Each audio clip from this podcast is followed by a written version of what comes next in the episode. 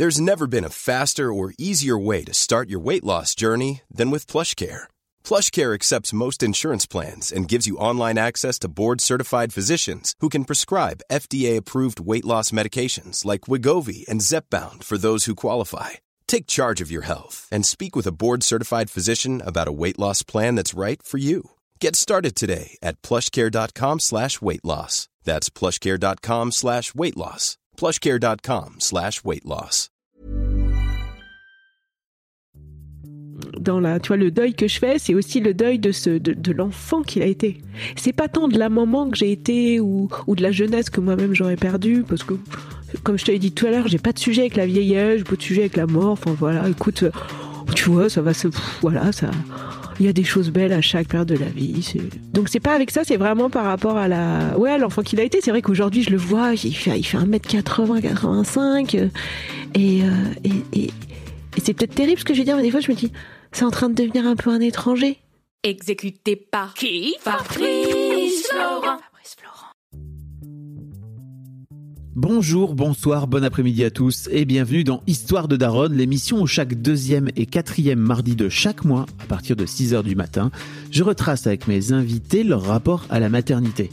Après avoir interviewé une bonne centaine de darons dans mon autre podcast Histoire de Daron, il était temps d'explorer l'autre face de la planète parentalité. Je suis Fabrice Florent, dans la vie je fais des podcasts d'interviews et de discussions et je crée des contenus.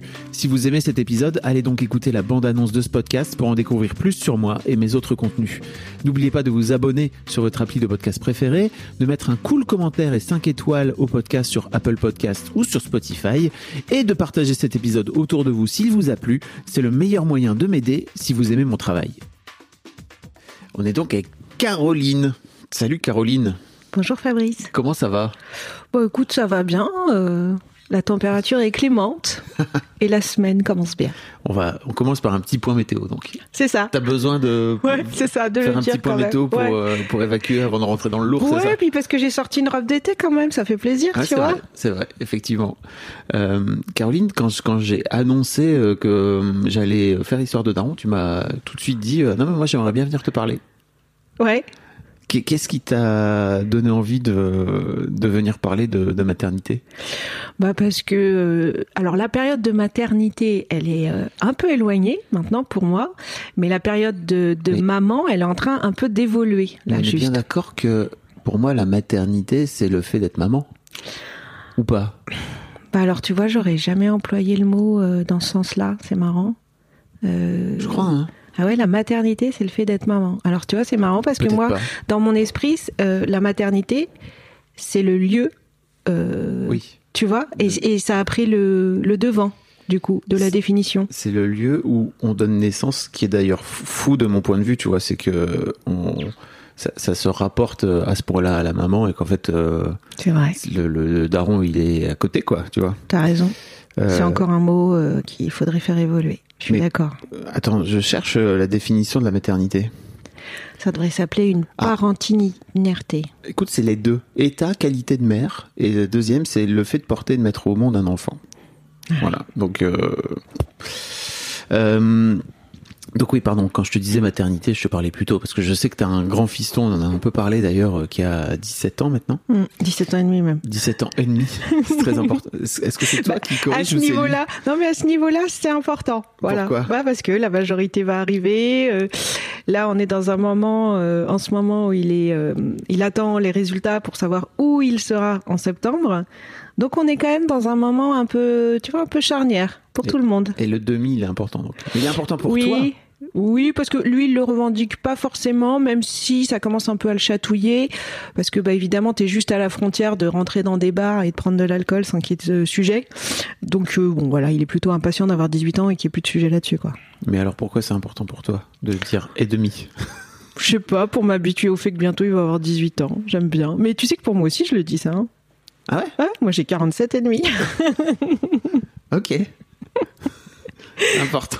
ouais, j'aime bien. Ah, c'est marrant. C'est comme quand on était petit, quoi. Bah, c'est ce que j'allais te dire, c'est que quand, euh, enfin pour moi, quand t'as 6 ans, t'as envie d'avoir 6 ans et demi pour avoir 7 ans, Mhm. quoi. Ouais, c'est vrai. Après, en vieillissant un peu moins, quoi. C'est vrai, c'est vrai que c'est une remarque que je me suis faite à partir de, je sais pas, 35 ans, que jusqu'à 35, j'avais toujours envie d'être plus grande, puis à un moment donné, j'avais moins envie. Mais là, je crois que ça me, ça, ça revient cette envie de quand même continuer à grandir, vieillir, euh, être ok avec ça et se dire ah, c'est cool, je vais bientôt avoir 50 ans. T'es assez détendu avec le fait de vieillir? Ouais, ça va. Franchement, ça va. Et ça, et comme tu dis, c'est le cas depuis à peu près, 30 depuis à peu près 35 ans. Alors non, ça, ou- justement, tu vois, jusqu'à 35 ans, j'étais à fond, je voulais tout le temps être plus grande. Ok. Mais vraiment, mais c'était une obsession, quoi. Et puis après, ça s'est calmé. Et là, c'est en train un petit peu de revenir. Je sais pas si c'est avec le potentiel départ de, de Victor. Est-ce que c'est le fait de, euh, de me dire que là, je suis dans une phase de ma vie où je sais que je suis en transition de quelque chose, d'un état à un autre. J'ai pas encore bien défini l'autre, mais je, je sais que j'ai envie de quitter un, un certain état, un certain état d'esprit, d'ailleurs aussi. Tu veux peut-être ça aussi. Vis-à-vis de ton, ton fils aussi Alors euh, non, alors, tout est peut-être un peu lié. On dit toujours que tout arrive un peu en même Ouais. temps, mais il y a aussi, euh, je crois, bah, depuis un an et demi, deux ans, le fait de de vouloir euh, peut-être un peu lâcher prise avec le modèle de l'ascension euh, sociale à tout prix. voilà, je, je suis un peu en train de hum, comment dire, quitter une certaine course à l'échalote. J'aime bien cette expression. on, on va en reparler, mais t'as, t'as, été, t'es, t'es une businesswoman, quoi. T'es une business girl, t'es, t'es dans le business, tu, tu bosses, quoi. Ouais, tout à fait. Oui, oui, oui, oui. On, on- on dit ça. Et t'es un peu en train de te dire, peut-être que ça, est-ce que tout ça vaut bien la peine, quoi, c'est ça?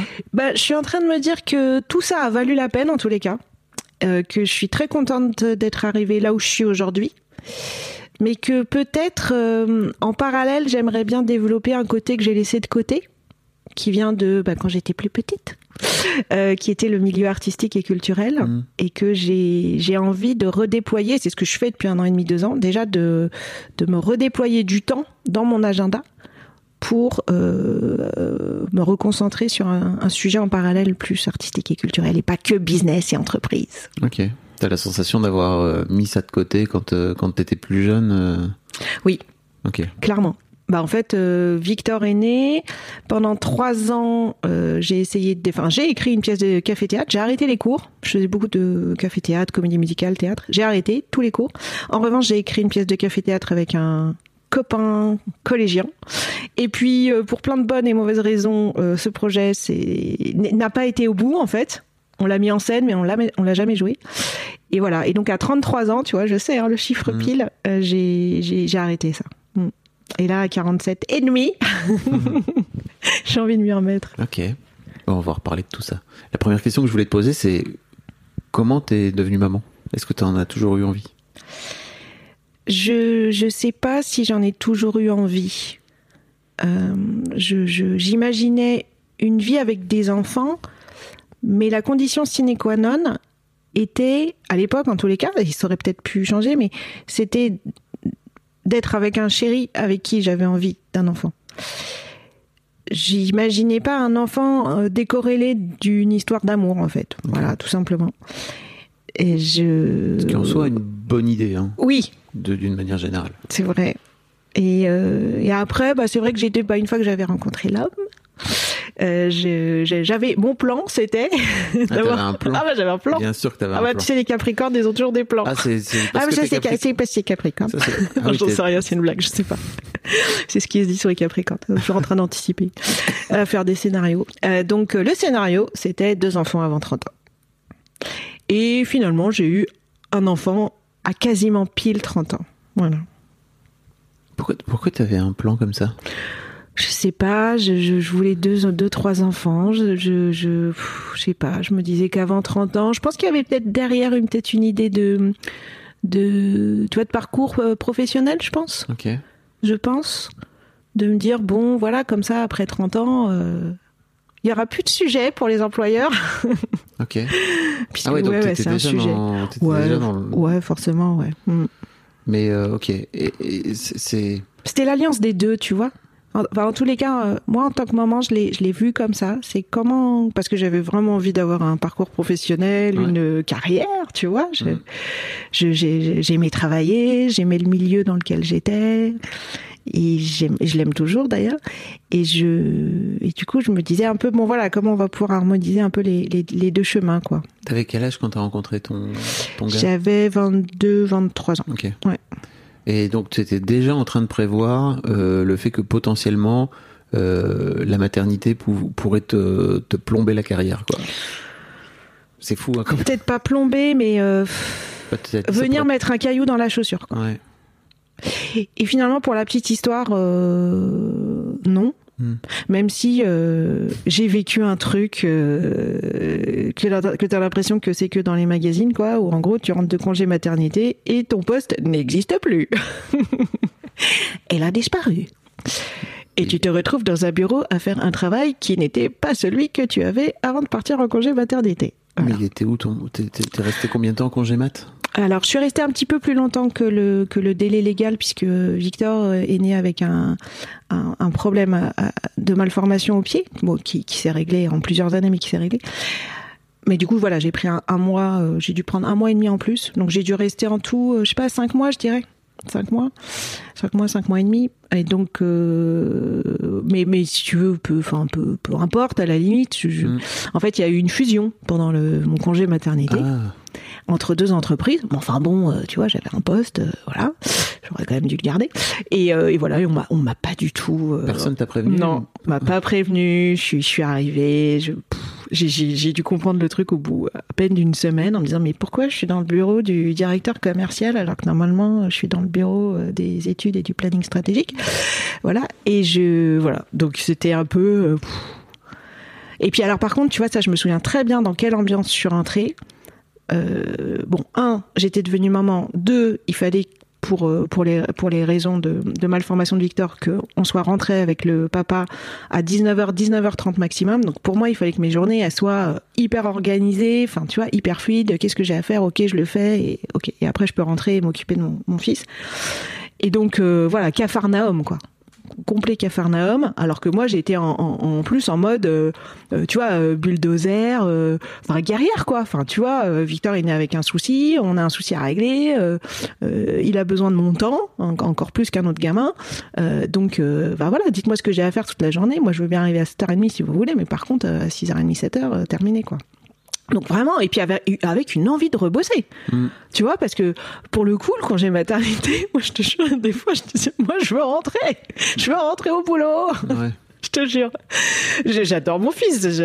Très bien, c'était très sympa d'être maman. Mais il y a quand même des moments où je me dis, j'ai des plus crevés de mes journées, c'est quand même incroyable, hein, euh, que euh, quand je, je quand j'avais une journée de boulot. Et puis je, je trouvais que c'était, euh, je, je vais dire le mot, je- je- je- je- j'espère ne, ne choquer personne, mais il y a des fois je me, je me sentais euh, euh, co- comme une handicapée, tu sais, dans les transports. Mm. Tu vois, avec ta grosse poussette, tu sais pas, tu sais, quand je voulais un peu me balader, moi j'adore bouger, quoi. Donc, euh, alors, t'es ok, t'as les portes-bébés, etc. Mais enfin, parfois, t'avais un peu besoin d'avoir tout le matériel sur toi. Ouf, tu vois, je trouvais ça tout. euh, ouf. C'est un peu une allégorie finalement de, de la vie de parent, quoi, tu vois, de que ton enfant il finisse par par t'encombrer dans les Mais oui, c'est ça. t'encombrer pas du tout c'est juste qu'en fait il faut le gérer et qu'il faut le C'est ça, il- l'intégrer, il, est quoi. avec toi maintenant quoi C'est ça. tu racontes tout ça sous forme de blague euh, ton ton congé mat mais enfin ton retour de congé Mm. mat mais j'imagine que ça a été ça a été traumatisant et chiant quoi surtout toi qui étais enfin tu vois euh, versé vers ton boulot quoi En fait, j'ai. Alors, j'avais la chance à l'époque euh, d'être, euh, bah, d'avoir 30 ans. euh, J'ai je travaillais dans le numérique, donc. euh, ça a été assez. euh, j'ai été chassée, tu sais, c'était une, ça faisait 6-7 ans, donc t'étais un peu senior. Déjà, t'avais 6-7 ans, à 30 ans, on n'était pas beaucoup sur le marché, tu vois. Mm. Donc j'ai été chassée finalement pendant cette période. Donc euh, voilà, j'ai quand même voilà montré à mon employeur que quand même c'était pas une façon de faire qui était très correcte. Voilà, on a eu une ou deux discussions assez euh, assez chargées quoi. t'es allé Ouais ouais, je, suis- allé je suis allé je suis allé au front quoi, tu vois. Parce que en fait euh, tu vois, il, il, il se passait rien. Donc c'est moi qui suis allée à un moment donné au bout d'une deux semaines, disant mais il se passe quoi en fait? Parce que là ce que je fais c'est pas du tout ce que je faisais avant en fait. Mhm. Tu tu dois être au courant. Voilà. Donc là il a fini par sortir euh, l'histoire, ce qui s'était passé, la fusion, etc. Euh, me proposer un poste qui avait rien à voir avec ce que je voulais faire et du coup je personne t'a prévenu qu'il y avait une fusion et tout là- je savais qu'il je savais qu'il y avait eu la fusion, mais en revanche, je savais pas que mon poste allait du coup être Ouais. euh, supprimé au passage, tu vois. Donc je, je, non non, franchement, j'ai débarqué. Voilà, mais je, je, je suis même pas sûre que ça m'ait rendu vraiment en colère parce que tu vois, ou triste ou quoi, je me suis, j'étais plus, euh, comment j'ai, tu sais un peu en me disant, ah ouais, ça m'arrive à moi. Ah bon, c'est possible. Tu, tu vois? Mm. Parce que j'étais persuadée que ça, ça- ça- ça n'arrivait qu'aux autres, ça, tu vois? Surtout que euh, ça faisait quand même déjà six ans que j'étais dans cette entreprise. Les quatre dernières années, j'avais été en régie dans une autre entreprise. Donc, tu vois, j'étais quelqu'un de bankable quand même. Mhm. Hein, tu vois, chaque jour, j'étais euh, payé par le, le client, etc. Donc, j'étais quand même un peu... euh, euh, J'étais plus sidérée, tu vois Ok. Sidéré puis puis après en mode bon bah concrètement on fait quoi là? Enfin on avance vite parce que je j'ai pas que ça à faire en fait tu vois. Moi j'ai envie de travailler j'ai envie d'avoir un poste euh, qui me plaît. Donc là en l'occurrence ça me plaît pas du tout là où vous m'avez mis. Que je trouvais euh, euh, ouais je peux dire dégradant d'ailleurs. Ouais, j'ai clairement j'ai l'impression d'être une stagiaire quoi quand je suis rentrée tu vois. Voilà. Et, euh, Et tu crois que c'était lié à, à, à- ta maternité? Ils se sont dit, ok, maintenant elle est maman, donc on va lui faire faire un job euh, qui est moins. Ah non, non, moi je pense que c'est le, le, le côté t'es absent. euh, bah, du coup, c'est plus facile de, de gérer euh, ce genre de choses avec des absents parce que ça recule le problème, Mm. tu comprends? On gérera avec Caroline quand elle rentrera. Je pense que c'est plus, euh, c'est plus ça en fait. Franchement, j'ai ni été en colère ni triste, j'ai juste été sidérée en mode la vie est quand même un joli pied de nez. Enfin, je, pff, ouais, c'est incroyable. Tu l'as pris comme un pied de nez parce que tu croyais que c'était ça, n'arrivait qu'aux autres. Ok. Ouais. Ok, ok. Euh, bah écoute, euh, très bien. c'est toujours fascinant. Mais ceci dit, c'est intéressant parce que tu vois, tu avais un peu, je trouve, cette projection de faut faire gaffe à. Faut, faut faire des enfants avant 30 ans parce ça. que sans doute ça va me faire chier en termes de, carrière. Bah peut-être en fait que tu avais, que avais raison, quoi. Bah oui. Euh, très bien. Euh, on, va parler de com- comment tu. com- on va revenir en arrière en fait. Comment tu comment tu te rappelles euh, le- le- la- l'annonce de la grossesse? Comment tu te rappelles que que que tu que t'es enceinte? Bah tu fais le test quoi. C'est tout. Bah non, bah déjà après t'as t'as l'historique. L'historique c'est euh, le fait de de se dire euh, est-ce qu'on veut un enfant? Mm. Bon ça ça a déjà été pas simple parce que moi j'en voulais un déjà à partir de 27 puisque mon plan je te rappelle c'était deux avant 30 ans. Ouais. Donc euh, moi à 26 27 euh, oup oup oup allez on y va chouchou. Bon bah chouchou en l'occurrence euh, il était en train de faire une thèse donc lui il fallait qu'il se concentre sur sa thèse et donc il m'avait toujours dit c'est quand ma thèse sera finie. Ok, bon, j'attends.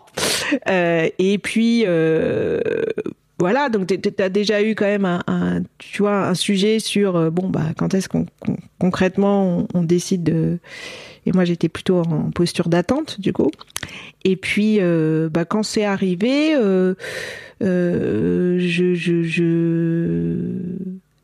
Déjà, il t'a foutu en l'air ton plan. Ton ouais gars, déjà quoi. déjà foutu en l'air mon Il plan. exagère quoi, le mec. Il arrive là, à vouloir faire sa thèse là, mais C'est ça, puis comme, comme si on pouvait pas faire les deux choses en même temps. Surtout qu'en l'occurrence, on avait un, un ami qui faisait une thèse aussi, et puis bah, pour le coup, lui, ils ont pu faire les deux choses en même temps. Donc je trouvais que l'explication ne me convenait pas. Mais bon, bref, peu importe.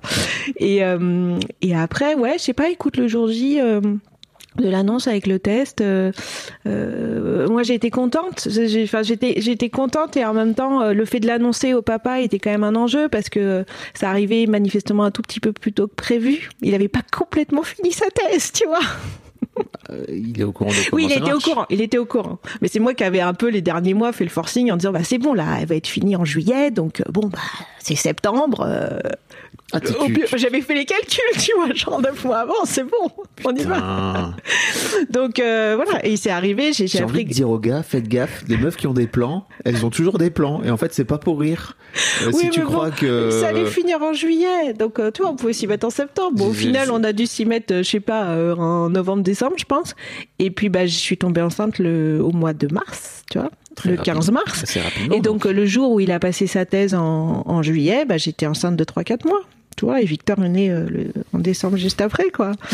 Donc, euh, j'ai plus souvenir de ce, tu vois, de cette démarche euh, avec mon compagnon, et puis euh, euh, le fait que quand je lui ai dit l'annonce, j'ai bien senti que c'était pas exactement le moment que lui il aurait aimé, mais euh, voilà. Il n'y a jamais de bon moment. mais en même temps, il y a jamais de bon moment, tu vois. Et Puis c'est toujours, c'est vrai que c'est c'est des annonces, euh, que ce soit pour les.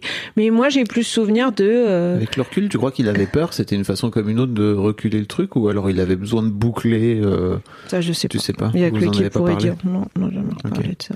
Mais toi, de ton côté, t'avais vraiment un plan, quoi? Oui, Et tu vois, je crois 30 ans. vraiment que les gars, parfois on est là, t'as une meuf en face de toi qui a un plan, et toi tu fais bon, bah ok, alors si c'est ça, on va suivre ton plan, et puis après d'un coup d'un seul, bam, la meuf elle est enceinte, et tu fais mais comment ça? C'était, euh, ah, je suis plus prêt, tu vois? C'était vrai parce que toi, t'avais décidé, c'est ça le plan, c'était toi le plan. Très bien, let's go alors. Mais parce que je pense qu'alors déjà, je pense que mon plan il venait euh, de deux choses. Il venait euh, de l'histoire professionnelle, comme je te l'ai dit, Ouais. et il venait d'une autre chose, qui était le fait que dans ma famille, on a toujours fait les enfants assez jeunes. Euh, ma grand-mère a été grand-mère à 39 ans, puisque ma mère m'a eu à 21-22. Et comme on dit dans ma famille, euh, moi je suis l'enfant du, on, on dit quoi? Ah oui, l'enfant de l'amour. Voilà, l'enfant de l'amour. Mes parents aiment dire que je suis l'enfant de l'amour puisque je n'étais pas vraiment, enfin je n'étais pas prévue parce que je n'étais pas vraiment prévue. Ça veut rien dire. Soit t'es prévu, soit t'es pas prévu quand même. Ouais. Tu vois ce que je veux dire? Bon. Enfin bon, ça dépend. Non, ça dépend. Tu peux être pas vraiment prévu, ça arrive aussi. Mais là pour le pour le coup, la phrase c'est euh, voilà, je- j'étais pas, j'étais pas prévu, j'étais pas prévu. Voilà. Et ils m'ont gardé. J'ai été gardée. Mais ok, bah. Et donc du coup, je pense que non, mais c'est pour influencer parce que j'essaie de trouver une explication sur le fait que je voulais absolument euh, mes enfants avant 30 ans. Mm. Mais euh, je pense que c'est ça. Il y a un peu des deux, le côté professionnel et le côté familial. euh, je trouve ça sympa aussi d'avoir des parents jeunes et d'être jeune en étant parent. Voilà. Ok. C'était la croyance de l'époque. Non, bah, euh, je, je trouve ça toujours assez. mais Moi aussi, tu sais, je suis du genre. Je crois qu'on s'est fait des plans avec mon ex-femme et tout, tu vois. Et aujourd'hui, je regarde le truc et je me dis, mais. Euh, on, tu sais, tu, je crois que quand t'as 30 piges, tu veux forcer la vie euh, de la façon dont tu voudrais euh, qu'elle fonctionne, quoi, c'est tu vrai, vois. c'est vrai. Et en vieillissant, tu te rends compte que vraiment, t'étais tellement présomptueux par rapport à l'existence, quoi, tu vois. C'est vrai. tu. Non, c'est vrai, je suis d'accord avec toi. Je suis d'accord avec toi. En même temps, c'est des périodes où je trouve, enfin, c'est une période où ça te pousse en même temps, tu Mm. vois, ça te, ça t'alimente, ça te draine. Ce sont des, des choses, ouais, qui sont des plans. Mais c'est vrai qu'aujourd'hui, je, bah, j'ai moins des plans. Je te l'ai dit tout à Mm. l'heure, tu vois, je me sens en période de transition. J'ai, j'ai pas exactement le plan d'après. Et c'est ok. Et ça me va. Et je trouve ça Ouais. chouette aussi, tu vois. Et peut-être qu'il y a 20 piges, tu l'aurais très mal vécu. Ouais, je pense, ouais. Mm. De, enfin, en tous les cas, je- j'avais pas l'état d'esprit pour dire il y a pas de plan, je suis juste en transition, je sais pas ce qui va se passer, on va bien voir. Non, je pense que j'ai. Alors, on va dire classiquement un manque de peut-être de confiance en soi, un manque de euh, d'éveil global à ce qu'est la vie, peut-être, je sais pas. Bah, tu peux pas savoir. Bah oui. T'as 20 ans de moins. Bah c'est ça.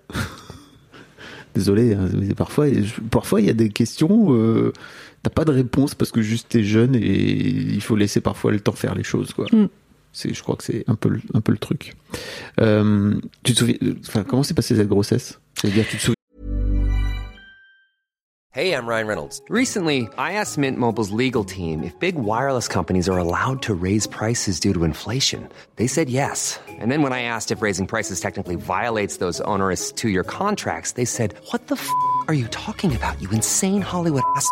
F- So to recap, we're cutting the price of Mint Unlimited from $30 a month to just $15 a month. Give it a try at mintmobile.com slash switch. $45 upfront for three months plus taxes and fees. Promo rate for new customers for limited time. Unlimited more than 40 gigabytes per month. Slows. Full terms at mintmobile.com.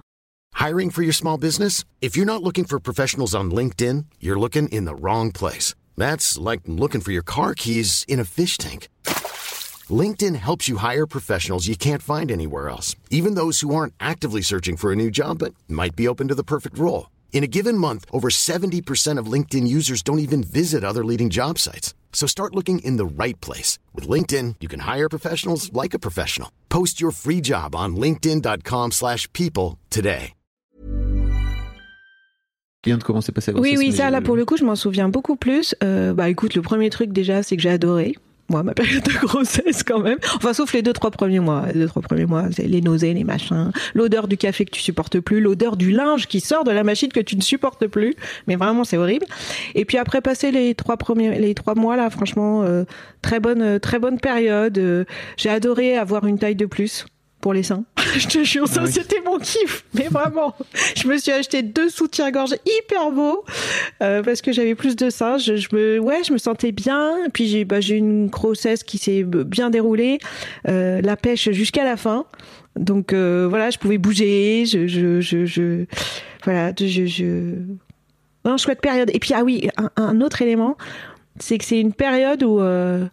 Alors c'est étrange en même temps, mais euh, parfois je mettais des mini jupes, mais c'était très rare.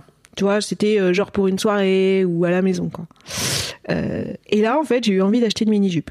Et genre, je la mettais, mais tout le temps, quoi. Avec des gros collants et tout. parce que Victor est plutôt un enfant de l'hiver. Et, et je me sentais en mini jupe, avec mon ventre, tu vois, là, de 6-7 mois. Je me sentais, je crois que c'est une des, des fois dans ma vie où je me sentais, euh, je sais pas si c'est le mot puissant, ou mais, mais une forme. Non, je crois qu'à l'époque, je disais invincible. Ok. J'ai une souvenir de cette sensation, tu vois, mini-jupe avec mon grand ventre, et de marcher dans la rue et de me dire Ouais, je suis, je suis, je suis bien, je suis invincible. C'est fou. Voilà. C'est. Et je me sentais. euh, je me sentais, euh, je sais pas, hyper. euh, hyper femme, future mère, et juste très bien. Pourquoi tu parles de cette anecdote? Parce que c'est un truc que, tu faisais pas avant et que Ouais, tu- parce que, des mini-jupes, ouais, c'est ça. Des mini-jupes, j'en mettais pas comme ça, de façon, euh, tu vois, spontanée. Pas du tout. Hmm. Et, euh, et clairement, après, je l'ai pas refait tout de suite, tu vois. Et tu, tu vois un peu ce qui changeait ou pas? C'était vraiment ce truc de te dire euh, ok je suis enceinte, je porte la vie, euh, il y a un truc de, de puissance derrière. euh. Oui, et puis je pense qu'il y avait un côté, où, du coup, on peut pas m'emmerder. Ok. Je pense qu'il y a ça. Je suis quasiment sûre qu'il y avait ça. Parce que je suis enceinte, donc il y a pas de. Je vais pas avoir des. Tu sais, tu vas. enfin, non, tu sais pas. Si, tu sais. Bien sûr, tu sais. Bah, je sais que de- quand on est en- femme, on peut en être théorie. emmerdé. Voilà, on peut je- être emmerdé parce qu'on est en mini-jupe. Ok. Et ben, je, je, je me disais, bah, mini-jupe et enceinte, là, c'est sûr, on pourra pas m'emmerder. Donc, je pourrais être à la cool avec ma mini-jupe en train de me balader. on viendra pas me faire une mauvaise remarque. On pourra pas. Comment s'est passé l'accouchement? Euh, très bien aussi. Après, euh, alors un peu, euh, il a été déclenché. Je, je- et c'est vrai qu'à l'époque, je me suis dit, mais, enfin, tu vois, avec du, du recul aujourd'hui, je me dis, mais pourquoi j'ai accepté en fait? Enfin, Je me suis pas posé la question de dire, bah non, moi, je veux bien encore attendre deux trois jours en fait. Pourquoi vous me le déclenchez? Tu vois, je, je... bon, pas. T'étais prête à attendre 2-3 jours? Parce qu'il y a des femmes qui ne peuvent plus, qui n'en peuvent plus, tu sais. Ah non, moi ça allait. Jusqu'au dernier jour même, on me disait bah, euh, allez vous balader, madame, là, parce que c'est voilà, c'est pas assez ouvert, tout ça machin. Donc moi, je, je, me- je- ouais, en fait, avec le recul, je regrette juste de me dire mais parce que du coup, ça change sa date d'anniversaire quand même, et de laisser la. Puis moi, il y a un côté, une partie de moi qui aime bien euh, laisser faire la nature. Donc. Mais à euh, l'époque, t'étais dans cet état d'esprit-là. bah non, justement, c'est Oui. aujourd'hui Ah oui. que je me dis mais pourquoi que- comme si j'avais pas eu l'occasion ça m'est pas passé par la tête de dire bah non je veux pas être déclenché euh, Je te moi je reviendrai dans deux trois jours j'avais un plan mais quand même tu vois j'étais plus à deux trois jours près tu vois donc euh, ouais voilà ça c'est le souvenir que j'ai donc après bon voilà ils l'ont déclenché bon du coup ça s'est passé assez vite bon alors après euh, il y a quand même eu un, sujet pour moi pour l'accouchement alors bon le premier c'est que j'ai ressenti euh, pour la seule fois de ma vie vraiment un- un, une immense émotion mêlée à la fois de joie et de tristesse. Les deux étaient mélangés. C'était. Tu vois, là maintenant, c'était il y a 17 ans, mais je pense que tu m'en aurais fait parler euh, il, y a, il y a 10 ans. Je pense que je l'aurais dit encore avec une certaine émotion, même encore aujourd'hui, je pense. Oh, un truc, mais. innommable, en fait. Et euh, la joie, bah, euh, la joie de la naissance, bien sûr. Et en même temps, la tristesse, pourquoi? Parce que j'avais conscience, je te jure, je l'ai analysé direct sur le moment, que je donnais vie à quelqu'un qui, a priori, si la vie se déroule euh, comme il se doit, comme il est mieux qu'il soit, euh, je- je- je- je- je- j'ai eu conscience de ma mort, en fait, ce jour-là, Ah. que j'étais mortelle. Voilà. Alors, que l'accouchement s'est bien passé et tout. L'accouchement euh, s'est bien passé. C'était pas. Bon, alors, Ouais. on a eu un, on a quand même eu un sujet puisque Victor est né avec une malformation qui n'avait pas été vue à l'échographie. On va en parler. Mais, mais, mais si tu veux, je me souviens d'abord de ça. Je, je vois très bien ma, ma position. Je suis, donc j'ai dû avoir Victor euh, sur les bras un tout petit peu. Après, bon, bah, forcément, ils le reprennent, ils le lavent, etc. Donc après, j'étais, tu sais, voilà, sur le bord, tu vois, de, de- du lit. Et à, et, à, et à être débordée, mais c'était même, mais c'était une explosion d'émotions. C'était, euh, et je pleurais et je, et je, et je rigolais en même temps. Enfin, je- c'était, euh, Et tu pleurais parce que ça te- le- la naissance de ton enfant te renvoyait à ta propre mort. Ça y est, voilà. Là, j'ai eu vie, quoi. conscience. Voilà, là j'ai eu conscience. Et en fait, vraiment, quand on a coupé, quand ils ont coupé le cordon, je sais plus si c'est Fabien qui l'a coupé d'ailleurs. Oui, je crois qu'ils ont. Euh, mais peu importe, ça, voilà.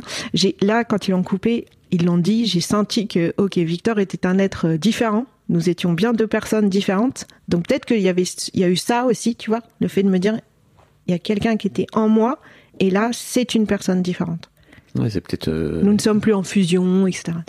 C'est déjà un deuil Ouais, exactement. pour les. Oui. Je crois que pour les mères, le fait de couper le cordon et de se séparer euh, physiquement, physiologiquement de de leur bébé, euh, c'est Mm.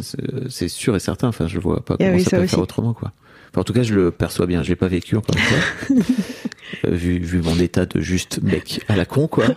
Mais je vois, je vois exactement de, de quoi tu. Enfin, je vois comment ça peut fonctionner. Mm. quoi.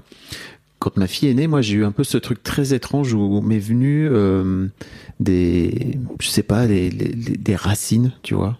Vraiment l'idée d'être ancré dans le sol, c'était assez étonnant. C'était vraiment limite euh, une vision chamanique, quoi. Tu vois. Ah oui. Bah, ça me, ça m'est venu à la tronche. Et en fait, je comprends, tu vois, que tu puisses avoir dans ces moments d'émotion, euh, et puis aussi peut-être un peu de clairvoyance, tu vois, de où d'un coup d'un seul, t'as T'as la vie qui te, tu- la vie te, te, te fout une grosse droite dans oui, la tronche, quoi. ouais, un vois. flash, Ouais. un gros flash. J'ai eu parce qu'en me disant, Ah, je pense qu'en fait avant je pensais pas. Non, parce qu'en fait je pense qu'avant, je... c'est pas que je pensais pas à la mort, mais je me disais bon, globalement on va tous mourir. Bon, mes parents vont mourir potentiellement avant moi, Euh, mais ensuite finalement on est tous dans la même galère. Enfin, tu vois, à 10 ans près, allez, 5-10 ans près, on va tous mourir à peu près au même moment. Donc les gens que j'aime, mes proches, Waouh, on va tous mourir à peu près au même moment. Bon. C'était ça ma vision, donc j'étais assez tranquille avec l'idée de la mort. Enfin, voilà. Et euh, quand Victor est né, là je me suis dit, ah ouais, je vais quand même euh, forcément mourir avant lui, et je vais laisser un être cher, qui m'est cher, bon, qui m'aime potentiellement, et que j'aime aussi potentiellement. Tu vas pas forcément mourir avant lui. Hein. Parfois, la vie te. Oui, bon, T'éclates- bien sûr, la gueule, bien tu sûr, mais mais voilà, dans le sens, Oui, oui, dans euh, la voilà, nature dans le voudrait. sens, dans la nature, Ouais. voudrait, et que du coup, c- j'allais quitter la, la- la- la terre et un être qui m'est très cher. Il, il- il- il serait encore en fait et ça- je- je- ça m'a ouais ça m'a vraiment plongé dans une forte tristesse en même temps qu'une forte joie évidemment de donner donner vie et d'être maman Et c'est resté un moment, euh, cette tristesse, ou tu. Est-ce que ça a contribué aussi Est-ce que tu as eu, une- je sais pas, une dépression postpartum ou un truc comme ça, euh, avec je, le recul non, je crois pas avoir eu ça, mais après, je pense qu'il y a une. De façon générale, je vis avec une tristesse euh, latente en moi, mais je, je, je, je la gère, je cohabite avec elle. Depuis, depuis toujours? Non, pas depuis toujours, pas, je sais pas. C'est encore à traiter, ça. C'est encore un sujet. Tu veux pas en parler? Bah, j'ai pas encore assez d'éléments pour vraiment aller, tu vois, au fond du, au fond du, du truc. Je pense qu'il y a, il y a plusieurs, euh, il y a plusieurs éléments qui remontent à un petit peu avant. Ok. Et la maternité, euh, enfin, vient en ajouter, euh, sans pour autant dire que c'est de la faute de ton fils, mais c'est juste euh, ton, ton état de maman, c'est ça? Peut-être un peu, mais aussi parce que mon papa, il a perdu sa maman jeune. Il y a peut-être aussi ça. Ah. Tu voudrais dire qu'il t'a. Il t'a transmis des trucs. Alors, je sais pas s'il m'a transmis, mais c'est cette maman partie jeune qui a, qui a transmis peut-être des choses parce qu'elle est partie, c'est c'est elle qui a décidé de partir. Il y a peut-être un peu de ça. voilà. Ah. Mm. Et papa, je crois qu'il avait pile 30 ans. Quand, euh, Donc, à Quand peu- elle est partie. donc quand ton fils à est peu né. près, ouais, tu vois, je crois. Si je refais. Ouais, elle avait pile 30 ans, ça y est, j'ai la date, c'est ça. Donc, mais je suis juste en train de le formaliser avec toi, tu vois. Mm. Ok. Mm. Le transgénérationnel, parfois. Tu vois, je- mais je- c'est encore une piste que je suis pas allée euh, explorer ça. Mais je- j'ai une ancienne, enfin une amie, une connaissance qui euh, qui est de- sur ce sujet-là. Je vais peut-être y aller un jour. Et il avait quel âge ton père à l'époque? Bah, je te dis pile 30 ans. Voilà, Ah oui, c'est ça, pardon, il avait ça. 30 ans, Ouais, il avait ok. 30 ans. Et moi, j'ai eu Victor à 30 ans, mais je suis juste en train de le formaliser avec toi, c'est rigolo. Enfin, rigolo, oui, C'est pas. C'est une piste comme une autre. c'est ça. Ok, donc ton fiston naît, comme tu disais, avec une, forme- une malformation oui, au pied. Oui, oui.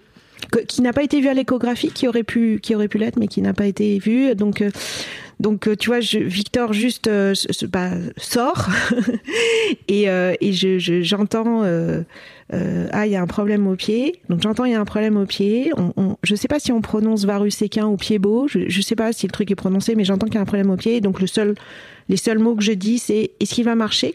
Parce que là tout de suite j'ai la visualisation de Victor va être dans un fauteuil toute sa vie, tu vois. Et donc instantanément je demande est-ce qu'il va marcher? On me répond oui. Donc je, redescends. Bon et puis après on gère. on gère le, on gère le sujet. Émotionnellement, comment tu vis le fait de, de te dire euh, merde, j'ai un fils qui naît avec, euh, avec un pied euh, mal formé? En vrai, ça va parce que on m'a tout de suite rassuré. Tu vois, et je, je- et, le résultat, il est là aujourd'hui. On, on sait soigner ça maintenant en France. Bon, il y a 50 ans, pas vraiment, mais maintenant on sait. Et euh, donc j'ai toujours été assez confiante, même si quand même, je t'avoue que quand il a été question de savoir quand Victor allait marcher, tu penses bien que j'étais la première à l'entraîner, quoi. Et que je me souviens, tu vois, quand tu m'as. Tout à l'heure, c'est marrant parce que quand tu m'as posé la question, est-ce que tu te souviens de ce qui se pa- ce qui s'est passé le jour où tu as appris que tu étais enceinte? J'ai j'ai envie de te dire, je me souviens plus du jour où Victor a marché, tu vois, qui était un moment crucial évidemment pour euh, pour moi, que euh, que le moment où j'ai appris que j'étais enceinte, tu vois. Ouais. Je m'en souviens très bien où c'était, comment c'était, quand j'ai vu que ça marchait vraiment. Je me suis dit, ouais, c'est bon. Et t'avais quel âge? Bon, il devait avoir, euh, il devait avoir 14 mois, c'était en février. Ok. Hmm. Oui, donc il a pas, il a pas pris Pas eu de retard et tout. trop de retard hein, par rapport à tout ça. Non. Et toi, t'étais, est-ce que, euh, est-ce que t'avais une forme de culpabilité aussi en tant que, je, je crois, tu sais, quand on est, enfin, quand on est jeune parent ou qu'on va devenir parent, on a un peu ce truc, on, forcément, on idéalise que tout va bien se passer. Mm. Et toi, quand tu, t'as, t'as ton fiston comme ça qui, qui naît avec ce pied, tu te dis, euh, enfin, comment tu réagis? Alors, comme je t'ai dit, moi, je suis très, euh, c'est la nature. Donc, euh, je me suis absolument pas posé la question de la culpabilité. En revanche, elle m'a été malheureusement euh, amenée euh, sur un plateau Étonnant. par je ne dirais pas qui. ok. Bon, si, remarque, je peux le dire, mais en fait, c'est bah, c'est c'est mon ex-beau-père, en fait. Parce qu'il était un peu dans la médecine et dans ces sujets-là. Et, et en fait, le pied beau, c'est forcément, potentiellement, c'est héréditaire. Et c'est transmis par la femme. Et il t'a balancé ça comme ça C'est ça. On est vraiment sur une personne tout à fait empathique, hein. Ok. Là, une, une empathie. euh, voilà. Après, il a d'autres sujets. Voilà, il a plein d'explications pour être un peu comme ça. Mais bon, c'est sûr que c'était pas, c'est pas forcément une remarque que je que j'aurais attendu quoi. Je m'en serais passé. T'as, t'as réagi comment quand il t'a dit ça? Bah, sur le coup, tu. Bah, euh, un peu comme euh, l'histoire de mon employeur, t'es sidéré. Moi, je, je, je passe toujours d'abord sidération, quoi. puis après, tu fais des recherches. Bah, au début, tu crois pas. Tu nies l'info, puis après, tu vas chercher. Tu, effectivement, c'est ce qui, est, c'est ce qui se raconte, c'est ce qui se dit. Manifestement, ça a été prouvé. Bon. Après, oui, bah, en plus, il m'avait rajouté la couche de, euh, de toute façon, euh, parce que eux, ils sont du sud, et moi, je suis plutôt de l'ouest. Ma famille est de l'ouest, la Bretagne, etc. Et que c'est plutôt typique de ces régions. Donc Ah en bon plus, j'avais la double culpabilité euh, familiale, ancestrale et, et personnelle parce que je suis une femme. C'était la totale. Putain. Non, non, c'est sûr que je la, je la, je la. Ouais, de temps en temps, ça me revient encore un peu, mais bon, euh, voilà, mais c'est. T'es une meuf bretonne, fais gaffe à toi, quoi. Ouais, c'est ça, c'est ça. Ok. Euh, mais ouais, de ce fait-là, t'as as vécu ces 14 mois vraiment avec l'idée de, ok, on va, on va le faire bosser le petit, c'est ça? Enfin, on va, Oui. Comment t'as dit l'entraîner, c'est ça? Ouais, l'entraîner. Alors bah au début de toute façon non parce que de toute façon Oui. il- non. Mais bon euh, dès qu'il- dès qu'il a pu, dès qu'il était à peu près en âge, tu vois, euh, euh, ouais 12 mois, c'est sûr que j'étais la première à, à le tenir, ta tête contente, tu vois. J'ai quelques images de de sur le sable à Trouville parce qu'en plus il avait des attelles Victor. Donc Mhm. quand on le faisait au début essayer de marcher euh, la journée, euh, il marchait sur des attelles, enfin sur des petites attelles qui étaient des attelles euh, avec une petite plaquette et puis un bandage. Mhm. Élastoplaste, nous avions été des grands clients d'élas- d'élastoplaste Mm. pendant 3-4 ans. Parce qu'on lui faisait des bandages tous les jours en fait. Pour maintenir son pied, du coup, euh, Bien sûr. on a fait un traitement en fait où euh, on a essayé de l'opérer le plus tard possible. Donc il a été seulement opéré à l'âge de 3 ans. Donc pendant 3 ans, des bandages tous les jours à faire, avec des massages. On avait été formés pour. Et puis euh, après, régulièrement, on allait. euh. Mais l'autre, chose quand même assez singulière dans, mon histoire, c'est que euh, moi j'avais en, démon d'avoir euh, mes parents ou mes beaux-parents sur le dos euh, quand Victor allait arriver. Je voulais vraiment qu'on soit tous les trois peinards. Et évidemment, euh, la vie étant ce qu'elle est, euh, il s'avère que euh, donc euh, mon, ex-beau-père euh, travaillait un peu dans, ce- secteur-là, connaissait quelqu'un de sa promotion qui était spécialiste des pieds beaux. Cette personne était de Marseille et que quand même, ce qui est dingue, c'est qu'il a appelé cette personne, forcément, normal, hein, en tant que grand-père, t'essayes de trouver des choses, quoi. Il appelle cette personne, qui s'appelle Monsieur Bayada. Il s'avère que Monsieur Bayada, le 15 décembre 2004, quand Victor est né, est à Paris. Pour un congrès sur les pieds beaux. Qui est donc le- le- l'équivalent d'Ivarus Equin.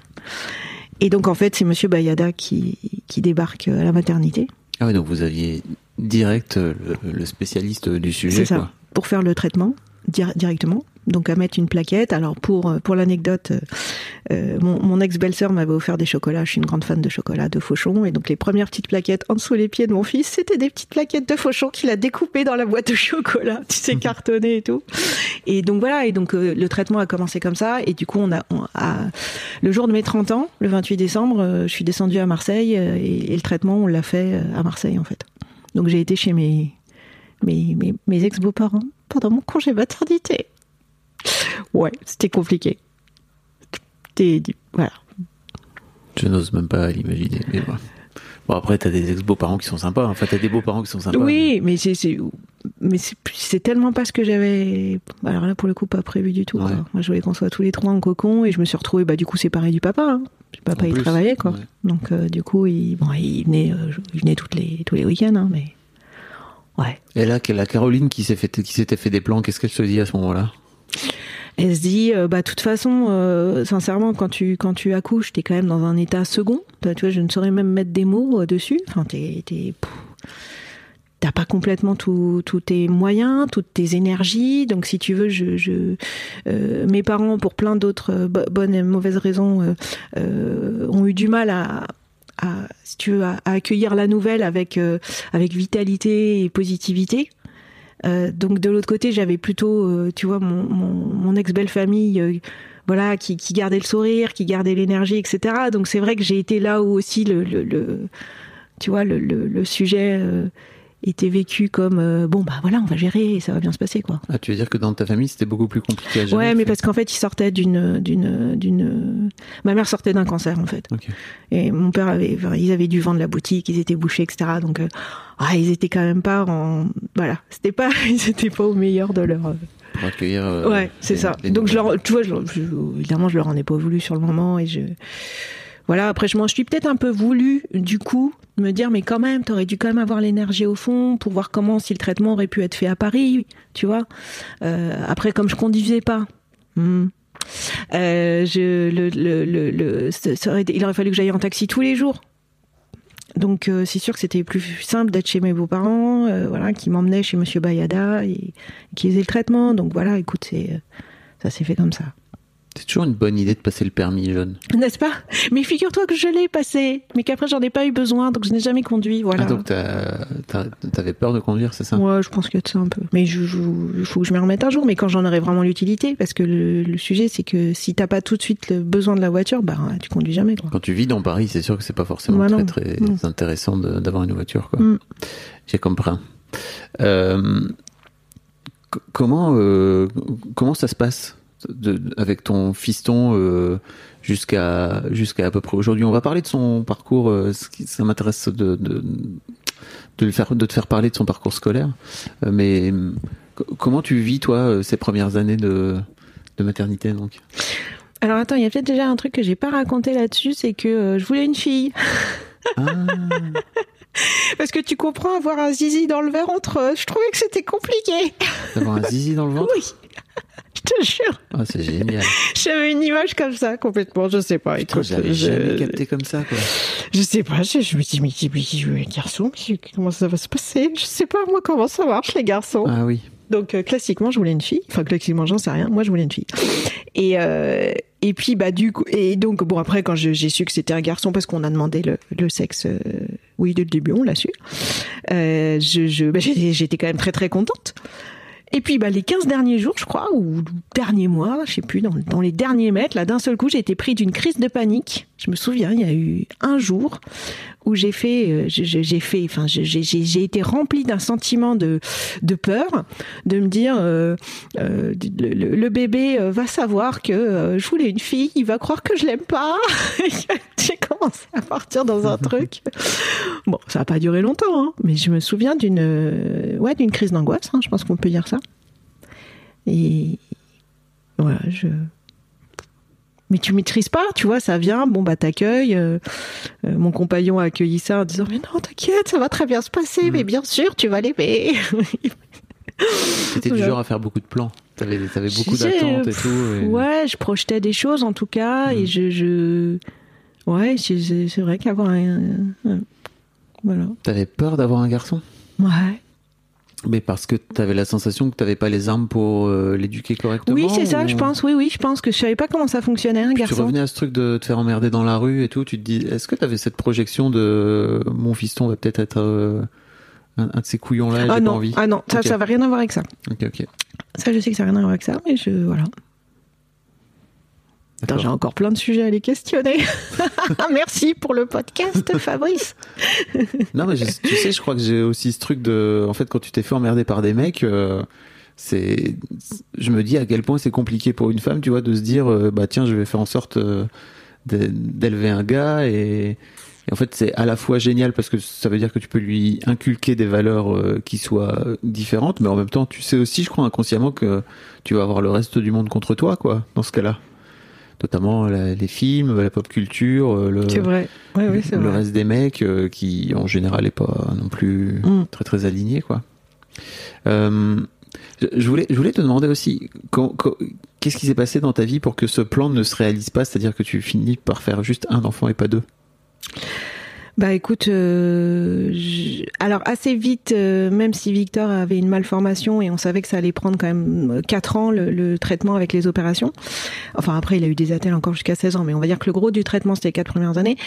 Moi, au bout de deux ans et demi, trois ans, comme on était rassurés, on voyait qu'il marchait, les opérations se sont bien passées. euh, euh, et puis par rapport à mon boulot, j'avais dit, j'étais dans un nouveau boulot, tu vois, et, du coup, j'avais dit à Fabien, bah euh, voilà, on fait le deuxième. Bon. Et, euh, et, et lui était plutôt dans, euh, bah non, on va attendre d'être bien sûr que euh, vraiment le traitement est fini au bout de 4-5 ans, etc. Bon, alors du coup, j'avais changé de travail. Ok. Et puis après, la vie a fait que bah, on s'est séparés euh, deux trois ans après. Donc bah voilà, on n'a on pas on n'a pas eu de deuxième enfant.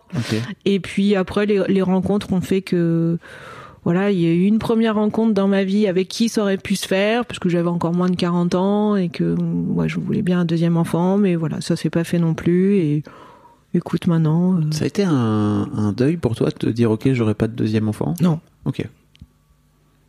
Non. Ok ok. Je trouve ça très bien d'en avoir eu un. Tu vois, si j'ai ressenti une fois, et du coup, je, je suis ok avec ça. Ok.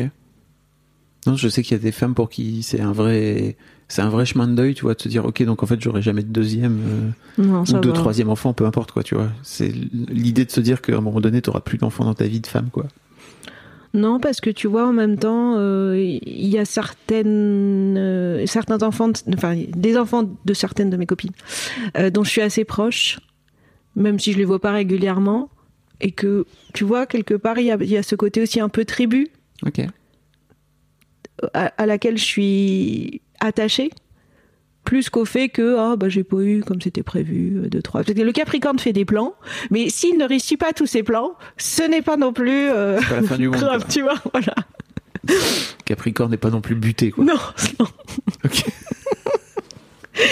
ok, ok. Euh, bon, ton fiston aujourd'hui est grand, il a 17 ans et demi. Ouais. Euh, est-ce que tu as des. Je sais pas, est-ce est-ce qu'il y a pour toi des, des moments charnières dans ta vie de maman euh, avec lui, entre, entre effectivement sa naissance et ses 17 ans et demi Et puis après, je- comme je te disais, je voudrais qu'on parle de, de, son, de son orientation scolaire. Ouais, il y a des moments charnières. Bah, il y a des moments où euh, bah, c'est plus euh, c'est plus un, un petit bébé, donc on peut faire plein de choses avec lui. Moi, j'ai adoré l'âge, tu vois, 4-8 ans, quoi. Euh, j'étais j'étais assez fan. Et je, je, je... après depuis la depuis qu'il est en troisième. Victor a assez pris son indépendance, tu vois, ne serait-ce que, euh, bah voilà, pour sortir avec des copains. euh, euh, on habite dans le 92, donc bah voilà, il prend le train pour aller voir ses copains qui sont à Paris, etc. Il l'a fait assez tôt. Il est assez indépendant. Et ça, c'est vrai que euh, je sais qu'il y a eu un moment charnière. J'ai quand même bien mis, allez, une bonne année, je pense, à me dire ah oui, donc les week-ends, c'est plus pareil maintenant. Ou en gros, ah, il y a une partie des week-ends en fait qui est déjà organisée par lui, donc bon, euh, ok. Donc il faut que j'organise juste pour moi-même l'autre partie du week-end, puisque je l'avais en garde alternée une semaine sur deux. Euh, dans, le, moment charnière pour moi et en même temps pour lui, c'est aussi le moment où euh, Victor devait avoir 8-9 ans. Ça faisait un an et demi que j'avais Victor en garde alternée. Et le fait que je l'ai en garde alternée a participé largement à 50% de la décision euh, du fait de, de me mettre en solo entrepreneuriat et de quitter ce monde de CDI où en gros tu maîtrises pas ton agenda. Ou en gros, bah, même quand c'est ta semaine avec enfant, euh, si tu as une réunion à 18h, tu es un peu obligé de dire oui. quoi. Et là, je me suis dit, mais non, ça c'est plus possible. Moi, je l'ai une semaine sur deux. Je veux que la semaine où je l'ai, euh, bah, le mercredi après-midi, on puisse aller jouer à la pétanque au parc. Tu vois? Et que euh, bah, le soir, euh, je sois chez moi euh, assez tôt. euh, voilà. Donc, euh, donc ça, ça a été aussi un moment charnière, tu vois, de décider ça. Et donc, il était. Ça t'a incité à te lancer Ah oui, à ton clairement. compte? Ah oui, clairement, clairement. Je te dis 50% de la décision. Ok. 50% c'était euh, l'autre 50% c'est j'avais l'impression d'avoir fait le tour. J'avais fait deux comités de direction. alors que je sais pas assez récemment parce qu'on parle toujours du plafond de verre, euh, tu sais pour les femmes. Moi j'avais c'est bizarre je veux dire mais moi c'était le plafond de la connerie que j'avais atteint. Enfin de la connerie à mon sens. C'est-à-dire qu'en fait en étant dans des comités de direction j'avais l'impression de plus faire mon travail que moi j'aimais qui était quand même euh, très opérationnel, euh, s'occuper des équipes, euh, tu vois, gérer des clients, etc. Et là, en fait, on me demandait toute une partie de mon rôle qui était en dehors de ce que j'aimais avec ce côté euh, politique où tu fais des pseudo comités de direction, tu es entre 10 et 12 mais en fait les réunions les décisions elles vont se prendre un 4 euh, tu vois euh, soit dans un café, soit dans un bureau fermé. Et donc toute cette euh, fantaisie, euh, oui, fantaisie on va dire, euh, fantocherie, je sais pas comment on dirait. Ce côté fantoche et très je sais pas comment on dit, artificiel, superficiel, voilà. Donc euh, 50% de la décision c'était bon bah très déçu d'être dans des comités de direction où je pensais que ça allait être waouh quoi, tu vois, on allait faire des choses hyper tu vois, rationnelles et tout. Je me suis rendu compte que pas du tout. Et euh, voilà, et 50% de la décision, euh, euh, voire plus Victor, une femme sur deux.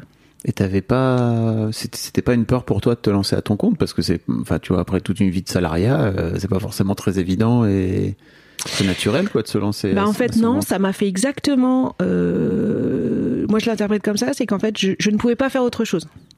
Je l'ai fait parce que les autres options n'étaient plus possibles. Je regardais les annonces de CDI, il y a rien qui me tentait, ou alors des choses qui avaient rien à voir avec ce que je faisais. Et, je- et en même temps, je comprenais pas. J'adorais le, le secteur dans lequel j'étais, j'adorais mon métier, mais j'avais, je, à chaque fois que je voyais une annonce, je voyais déjà tous les problèmes politiques qui étaient autour, ce qu'il y avait dans ma fiche de poste et ce qui n'était pas, euh, ce qui allait être du coup euh, sujet à problème. Euh, voilà. Donc je me suis dit, bah voilà, les, ces deux sujets en parallèle. euh. Donc ça, ça a été un moment charnière aussi. Et puis, bah, l'autre moment charnière qui est lié, c'est quand je me suis rendu compte que vers 12-13 ans, euh, Victor, en fait, euh, le fait que je sois là le mercredi après-midi, ah bon, tu t'es là Tu vois? Ça a été dur pour toi. Non, mais c'était... euh, sur, sur le moment, ça m'a fait rigoler. Je me suis dit, ah, c'est marrant la vie. Encore un petit joli pied de nez. bon, en même temps, voilà, j'en avais profité pendant 4-5 ans, tu vois. Mais c'est vrai que j'ai senti le petit moment où ça commençait à basculer et, et à me dire, bah finalement, là, si tu retournais en CDI, euh, bah, Victor, euh, ça lui irait très bien, quoi. Euh, mais, mais comme moi, j'adorais cette nouvelle vie. Je l'ai pas quittée voilà. Ok. C'est dur euh, de voir son fils grandir et ne plus avoir besoin de toi? Oui, ouais, ouais.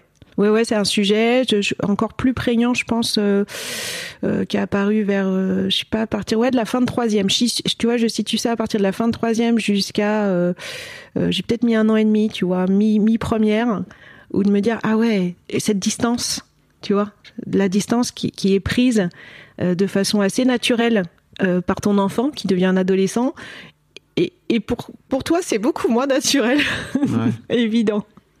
T'as réussi à t'en détacher petit à petit ou en tout cas à, accepter le fait qu'il a envie de mettre de la distance facilement? Oui, oui, parce qu'en fait, on, tu vois, on a réussi à en parler. Je lui ai dit et je, je... Ah, vous en avez parlé? ouais, vraiment, on en a parlé. Et moi, je lui, je lui, j'ai posé, un- j'ai posé les mots en lui disant, voilà, je- j'aimerais quand même que sur les deux jours, bah, on est à peu près la moitié du temps euh, ensemble. Tu veux dire chaque, chaque week-end, c'est ça Ouais, quand tu vois, le samedi le dimanche, et puis qu'on se dise à l'avance aussi.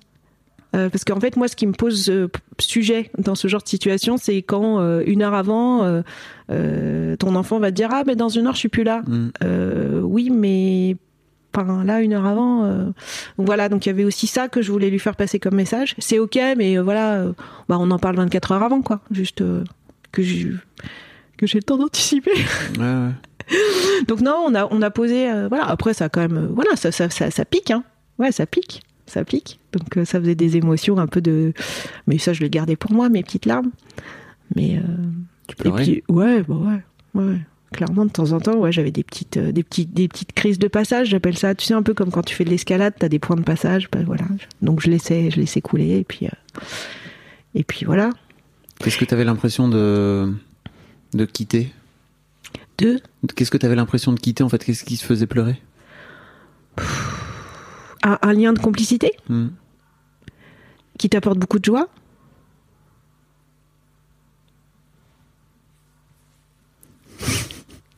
Bah, T'es encore ému là. ah, t'es, t'es- t'es ému, ému. Tu peux, tu peux pleurer dans le, dans le micro, hein, t'inquiète, c'est pas. Qu'est-ce qui t'émeut comme ça? Bah, c'est singulier. Il y a que ça qui t'apporte ça. Hmm. C'est unique. Et tu veux dire que. euh, quand ton enfant grandit, il faut aussi faire le deuil de ça? Bah oui, on n'a pas le choix. Mais c'est la vie. C'est pour ça qu'elle est belle, la vie. Et c'est. c'est- Et c'est dur de, de laisser partir son enfant? C'est pas de le laisser partir, parce qu'en même temps, je suis hyper fière Hmm. d'avoir réussi ça. Que mon fils a 17 ans et demi, en plus, il ait envie de partir en province, tu vois. Tiens, regarde, j'ai pas Merci. Complètement, c'était pas du tout prévu. hein. C'est ça. non, non, mais tu vois, en même temps, je suis hyper fière. C'est ça qui est particulier. Après, moi, je suis quelqu'un qui passe facilement du rire aux larmes, hein. et, euh, ou des larmes au rire d'ailleurs. Hum, Mais et je trouve en même temps euh, fabuleux. Et je suis très fière que Victor, euh, là, il va pouvoir potentiellement avoir le choix entre différentes écoles. Et on en a déjà ouvertement parlé. Il choisira en priorité des écoles qui sont en province. Parce que il a envie de faire sa vie. Et là, je- pour moi, ça veut dire que j'ai réussi quelque chose. Hmm. Ouais, je comprends. Et je le prends pas du tout contre moi, tu vois. Mais pour autant, pour autant, ça, ça- ça génère un sentiment de, ouais, de, de deuil, tu vois, de séparation. Y a pas ce truc, un peu cette projection de quand ton fils se barre, la prochaine grande étape de ta vie, c'est ta mort? Ah non, Ok, ah non, c'est pas ça. ok. Non, alors pour moi, c'est pas ça. Euh, Non, c'est pas du tout ça. Mais alors, qu'est-ce que c'est? Attends, je réfléchis. Euh,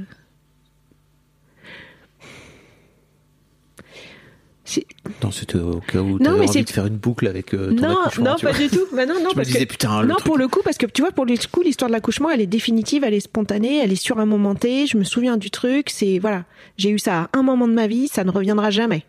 C'est lié vraiment à ce- ce- cette coupure du cordon. Non, là, c'est vraiment dans la perte de, de quelque chose qui est irremplaçable. Enfin, je veux dire, bah, voilà, c'est irremplaçable. En même temps, moi, ça m'offre une potentielle nouvelle liberté puisque je, je vais plus être obligée d'ac- d'habiter à côté du, papa et voilà. Et j'ai plein de projets en tête et c'est fabuleux aussi. Euh, mais voilà, ça reste. euh, voilà. Et quand tu dis la perte, c'est vraiment dans ta tête, c'est la perte ou c'est un, un lien qui se transforme? Alors c'est les deux. C'est-à-dire, je pense, t'as- je- tu tu as forcément cette perte à- et en même temps c'est joli, tu vois, de revenir sur tout ce qui s'est passé. Tu as tous les souvenirs qui redéfilent. Allez, c'est reparti pour quelques larmes. Mais, euh, mais c'est des larmes de joie en même Oui, bien temps. sûr. Ça se sent que c'est des larmes de joie. Tu vois? C'est des larmes de joie et des larmes de tristesse aussi, parce que. Ouais, j'ai les deux en même temps. Ouais. C'est fabuleux ce lien. Hmm. Je trouve ça incroyable que la vie m'ait offert ça. Pouvoir être maman et de vivre tous ces moments-là, quoi. Et c'est. Et puis alors, c'est- juste parce que de toute façon, on en reparle un petit peu avec Victor, je trouve qu'il sourit moins euh, depuis qu'il est ado. Avant qu'il était petit. Ouais, c'est chiant l'adolescence. hein. Bah, franchement, on s'entend très bien et c'est très rare qu'on ait des, des tensions euh, où on les règle assez rapidement. Quand Mhm. on en a, on se dit les choses. Donc, euh, j'ai une très belle relation avec mon fils. Enfin, je sais pas s'il dirait la même chose. mais si, je pense qu'il dirait la même chose. Mais c'est, euh, mais le, oui, il a un peu perdu son, il avait un côté très jovial quand il était petit. Il était toujours en train de se barrer. Et maintenant, euh, on a l'impression, tu sais, surtout quand on fait des photos, tu sais, genre, il fait des poses d'ado, tu vois. Et je- Ouais. et genre, je dis, bah, vas-y, tu peux sourire, ça te va bien. Et, et, et je pense que dans la, dans la, tu vois, le deuil que je fais, c'est aussi le deuil de ce, de, de l'enfant qu'il a été, Hmm. tu vois. C'est pas tant de la maman que j'ai été ou, ou de la jeunesse que moi-même j'aurais perdu, Mhm. parce que, comme je te l'ai dit tout à l'heure, j'ai pas de sujet avec la Oui. vieillesse, j'ai pas de sujet avec la mort, enfin voilà. 47 écoute, ans et demi, donc. tu vois, ça va se, pff, voilà, ça, il y a des choses belles à chaque, des choses belles et tristes à chaque période de la vie. C'est ok, ça c'est cool, comme un, un long fleuve plus ou moins tranquille qui est parfois un torrent. Donc c'est pas avec ça, c'est vraiment par rapport à la, ouais, l'enfant qu'il a été. C'est vrai qu'aujourd'hui je le vois, il fait, il fait 1m80, 85, euh, et, euh, et, et, et c'est peut-être terrible ce que je vais dire, mais des fois je me dis, c'est en train de devenir un peu un étranger. Ah. Tu vois? Il y a un côté un peu comme ça. Parce que forcément, il prend en, en, comment, en connaissance de lui, en assurance de lui. Et il arrête pas de tester des nouveaux looks. Euh, euh, là, ce week-end, euh, laisser des couettes. Tu fais des couettes en ce moment. Ouais. Et donc, et donc, c'est, c'est une forme de, voilà, c'est, c'est, il fait des trucs. euh, Il est en train de s'autonomiser aussi. mais complètement s'autonomiser. Ou tu vois, je sais plus, avant-hier, euh, il nous avait préparé une entrée, il avait mis le petit couvert, il avait préparé une entrée et tout. Ouah, génial, quoi. Et en même temps, t'as la perte de l'enfant euh, tout joyeux qui est en train de courir partout, maman ceci, maman cela, qui dit maman toutes les cinq minutes. Et d'ailleurs, ça m'a fait penser que récemment, et je lui en ai parlé aussi, euh, parce qu'en plus j'ai- un compagnon et à chaque fois, j'ai remarqué que quand ses enfants l'appellent, c'est bonjour papa, au revoir papa. Ils disent toujours le mot papa. Et ça m'a marqué parce que du coup, je me suis dit, Ah, c'est marrant, je crois que Victor, il dit plus maman. Tu sais, quand on s'appelle, ouais, bonjour, ouais, coucou, tu vois, voilà, il n'y a plus écrit maman ou dans les SMS. Et là, je lui ai redit récemment. Je dis, ah bah tiens, je dis parce que je te rappelle quand même que t'es la seule personne à pouvoir dire maman sur cette terre. Et c'est quand même un très joli mot. mais je lui ai dit gentiment, tu vois. Euh, je lui voilà, en disant, bah, si, des fois, tu peux redire plus maman. Donc t'es en train d'aller rechercher ce ouais, lien. je euh, recherche un petit peu. Ce lien du, du oui, de l'enfant, quoi. Oui, c'est ouais. Enfin, en même temps, euh, de alors de l'enfant, on est on est censé pouvoir dire maman jusqu'à la fin de, fin de la nuit des temps, tu vois. Bonjour maman, pas juste bonjour, je sais pas. Moi, C'est une vraie question. hein. Un... Comme je te dis bonjour Fabrice, euh, je sais pas, ou tu vois, voilà. Il pourrait te dire bonjour Caro et ça serait cool. Ouais, aussi. Bon, il y a des familles qui font ça. C'est rigolo. J'ai rencontré une famille où les enfants, euh, depuis tout petit, appellent leurs parents par leur prénom. J'ai un pote aussi, fait ça. Il Ça appelle sa mère euh, Ouais. par son prénom. J'y avais jamais pensé. C'est intéressant. Oui, c'est intéressant. Euh, tu disais qu'il faisait une entrée parce qu'en fait, il, il, est- il a trouvé sa voie apparemment. Oui, Et ça, euh, ça, ça doit être canon. Enfin, Ouais. Je veux dire, en tant que, en tant que mère, il y a vraiment ce truc de, t'as réussi à, à- à inculquer à un enfant une passion. Il va, il va, se- il se lance dans, la- dans des études de cuisine, c'est Oui, alors bon, il y a eu tout un parcours de différentes pistes avant d'arriver à celle-ci. Enfin, a que Et- 17 ans, euh, c'est pas mal, quoi. Ouais, c'est pas mal, mais je, ouais, on- on- je l'ai je l'ai bien accompagné, euh, je l'ai bien accompagné là-dessus. Et euh, donc voilà, oui, il a, il a envie de, de, de- d'être, euh, d'avoir un lieu en fait à lui euh, plus tard où euh, à la fois euh, il y aura de la cuisine euh, et, et il a repris une phrase qu'il a vue dans un article, c'est que ce soit le spectacle tout autant dans l'assiette qu'en dehors de l'assiette. Ok. C'est joli, hein? Euh, Alors ça, je pense que ça lui vient du fait qu'il a beaucoup développé la magie. Et il a adoré faire de la magie pendant 4 ans. Il en a fait à fond. hein. En minimum, il en faisait 2 heures par jour. hein. Donc autodidacte, euh, conférence, congrès de magie. Il a dû prendre, euh, allez, même pas 4 mois de cours. hein. Euh, lecture de livres en anglais, euh, lecture de conférences avec les numéros, etc. Il a fait des cartes, des pièces, etc.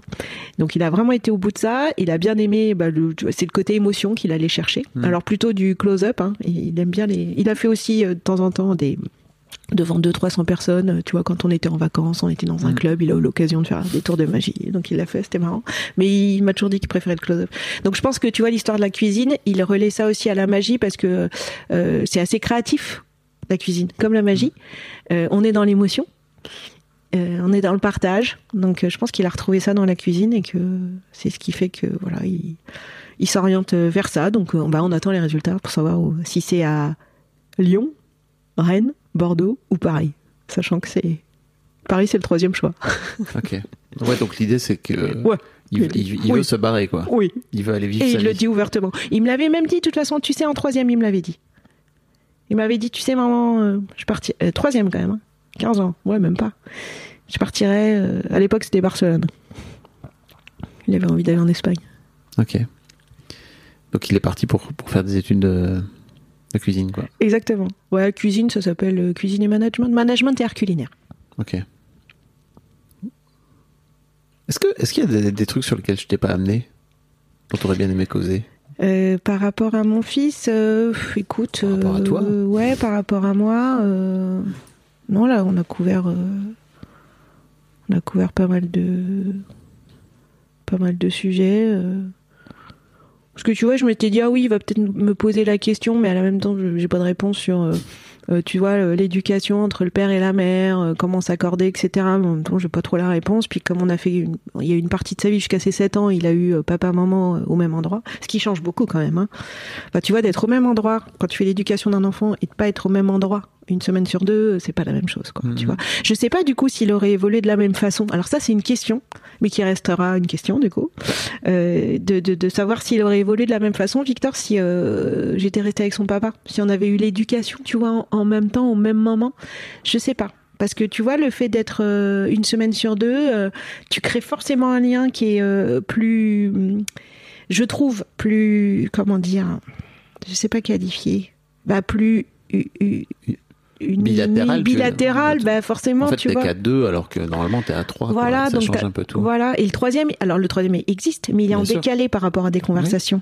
Donc ça veut dire que toi, tu peux aller au bout quand même à chaque fois de- du sujet et, et, et, et, de là où potentiellement tu, tu, tu veux toi l'emmener et où l'autre veut l'emmener. Ouais, en plus, je trouve qu'il y a un truc où quand tu finis par te, enfin, quand tu te sépares euh, du père ou de la mère, peu importe, euh, toi en tant que qu'adulte qui reste, que parent qui reste, t'es t'es seul en fait et t'as ton chemin que tu traces aussi, non pas en tant que couple cette fois, mais en tant, en tant qu'individu.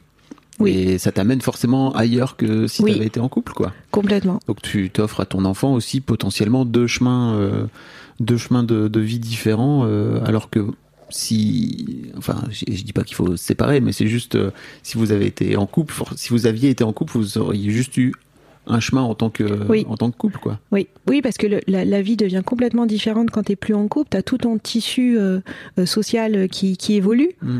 Euh, ça, c'est un truc qui m'a marqué, tu vois, parce qu'avant, euh, je m'en rendais pas compte quand pendant 14 ans j'étais en couple qu'on se voyait qu'entre couples. Je te jure, je me rendais Ouais. pas compte. Et puis après, bah forcément, bah non, moi j'avais plus envie d'être invitée au brunch où il allait y avoir que des couples avec des enfants qui étaient encore ensemble, tu vois. Donc d'ailleurs, soit on m'invitait pas, soit euh, quand on m'invitait une fois, je disais que j'avais toujours euh, prévu autre chose. Et, euh, et c'est marrant, j'ai, remis du temps, tu vois. À, hum, ouais, j'ai remis peut-être aller ouais, 4-5 ans, je dirais, à, à réinviter des couples tout en l'étant pas moi. Mm, mm. Merci Caroline, Merci Fabrice. c'était super. C'est vrai merci- Bah oui, Bon, merci pour l'émotion. Ah, écoute, bah elle est Franchement, venue. hein. t'es- je crois que t'es la cinquième ou sixième daronne que j'invite. Bim, direct des larmes, tu vois. Alors que je crois que chez les darons, j'ai mis des plombes avant d'avoir des. Ah bah voilà, mais les darons, ils ont retenu. C'est pour, pour avoir de la chialade des meufs, quoi. Tu vois, c'est pour ça que Ah bah c'est malin. Ah bah c'est malin, tiens. C'est faux, c'est une vanne. Merci en tout cas, c'était trop bien. Merci Fabrice.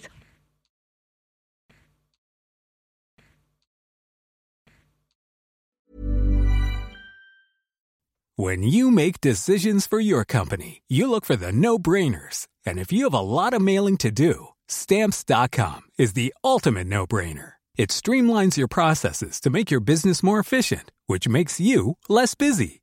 Mail checks, invoices, legal documents, and everything you need to keep your business running with stamps.com. Seamlessly connect with every major marketplace and shopping cart. Schedule package pickups and see your cheapest and fastest shipping options from different carriers with rates up to 89% off USPS and UPS rates. And with the stamps.com mobile app, you can take care of mailing and shipping wherever you are. Make the same no-brainer decision as over 1 million other businesses with stamps.com. Sign up with code program for a 4-week trial plus free postage and a free digital scale. No long-term commitments or contracts. That's stamps.com. Code program.